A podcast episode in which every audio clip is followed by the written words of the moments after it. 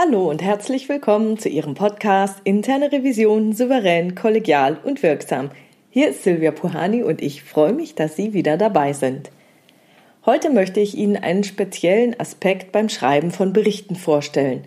Mein Arbeitstitel ist Hände hoch oder ich schieße. Konkret geht es um Formulierungen in Revisionsberichten. Das Schreiben von Revisionsberichten ist ja so eine Sache. Man sagt, das soll unsere Visitenkarte sein. Daher bestehen auch viele Anforderungen an den Text. Zum Beispiel soll der Bericht aus einem Guss sein und logisch gegliedert sein. Er soll einen roten Faden haben und natürlich empfängerorientiert gestaltet sein. Und das stellt gleich das nächste Problem dar. Wer ist denn der Empfänger? Der Fachbereich oder der Vorstand? Je nachdem muss ich dem Fachbereich nur selten die Hintergründe und Rahmenbedingungen für seine Arbeiten da erklären. Hoffentlich zumindest. Für den Vorstand als Berichtsempfänger kann es jedoch hilfreich sein, etwas mehr Kontext zu erhalten, damit er den Bericht dann besser in das große Ganze einsortieren kann. Und dann darf das ganze Ding aber auch nicht zu belehrend klingen, weil dem Vorstand gefällt es nicht, wenn die Revision den Vorstand belehrt oder, was natürlich auch ganz blöd ist, wenn man den Eindruck vermittelt, besserwisserisch rüberzukommen. Doch um all diese Dinge soll es heute nicht gehen. Heute geht es mir um die inhaltliche Aussagekraft von Sätzen in Revisionsberichten. Meist fällt das mit dem Modus, in dem ein Bericht geschrieben wird, zusammen. Das heißt also, ob ein Satz im Aktiv oder im Passiv geschrieben wird. Das muss es aber nicht.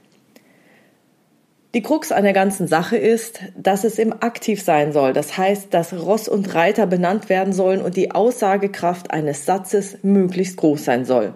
Der Bericht soll ja auch nicht unnötig lang werden.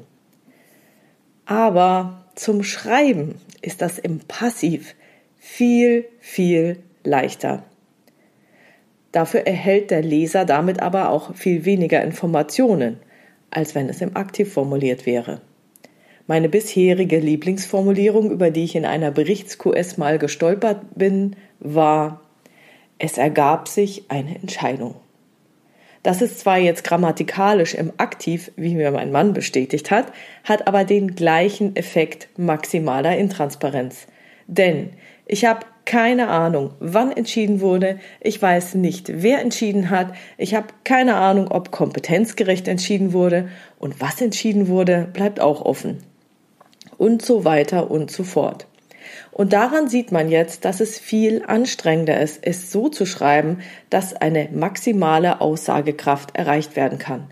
Denn dafür müssen Sie viel mehr recherchieren und dafür benötigen Sie auch mehr Nachweise und Belege.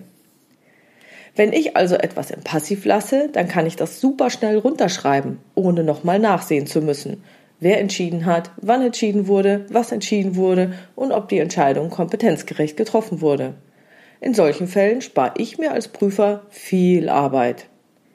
Aber ich möchte das nicht total verteufeln, denn manchmal kann es auch sehr praktisch sein, dennoch im Passiv zu formulieren, falls nämlich aus welchen Gründen auch immer der Revisionsbericht eben nicht für vollkommene Transparenz sorgen soll. Es gibt ja, naja, sagen wir mal, außer den unternehmensinternen auch noch unternehmensexterne Berichtsempfänger. Und da kann es für das Unternehmen ganz gut sein, nicht alles transparent nach außen darzustellen.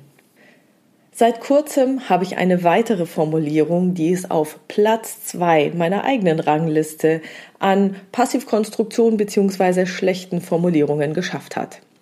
Und das hat jetzt nichts damit zu tun, dass jemand Berichtsinhalte bewusst intransparent halten wollte. Nee, es war einfach eine sprachliche Schlamperei, die vollkommen unnötig ist. Hintergrund war eine Datenanalyse. Die Daten wurden nach verschiedenen Kriterien ausgewertet und auf Besonderheiten und Auffälligkeiten untersucht. Und unter diesem Auswertekriterium stand dann im Berichtsentwurf zum Quartalsultimo ergaben sich 183 Kunden. Was bitte soll das für eine Formulierung sein? Wurden die Kunden bedroht? Hat man sie unter Druck gesetzt, dass sie sich ergeben mussten? So sollte man nicht mit Kunden umgehen und so sollte man auch keine Berichte formulieren. In diesem Fall wäre es besser gewesen, dass man sagt, zum Quartalsultimo haben 183 Kunden folgende Ausprägungen in den Daten. Keine Ahnung, die Adresse fehlt oder sonst irgendwas. Dann weiß man, worum es geht. Also hier mein Fazit. Entscheidungen ergeben sich nur, wenn man einen Grund dafür hat, in Transparenz zu wahren.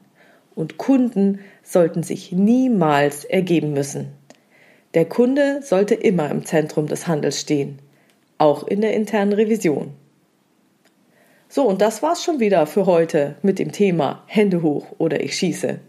Wenn Sie eine Fragestellung haben, die Sie in dem Podcast gerne beantwortet hätten oder Sie ein Thema umtreibt, bei dem Sie nicht wissen, wie Sie weitermachen sollen, dann schreiben Sie mir gerne entweder per Mail an info@puhani.com oder Sie nutzen eines der Kontaktformulare auf meiner Webpage www.puhani.com. Wie Sie wissen, habe ich dort eine offene oder auch eine anonyme Variante für Sie vorgesehen. Und Ihre Fragen greife ich dann gerne in weiteren Podcasts auf.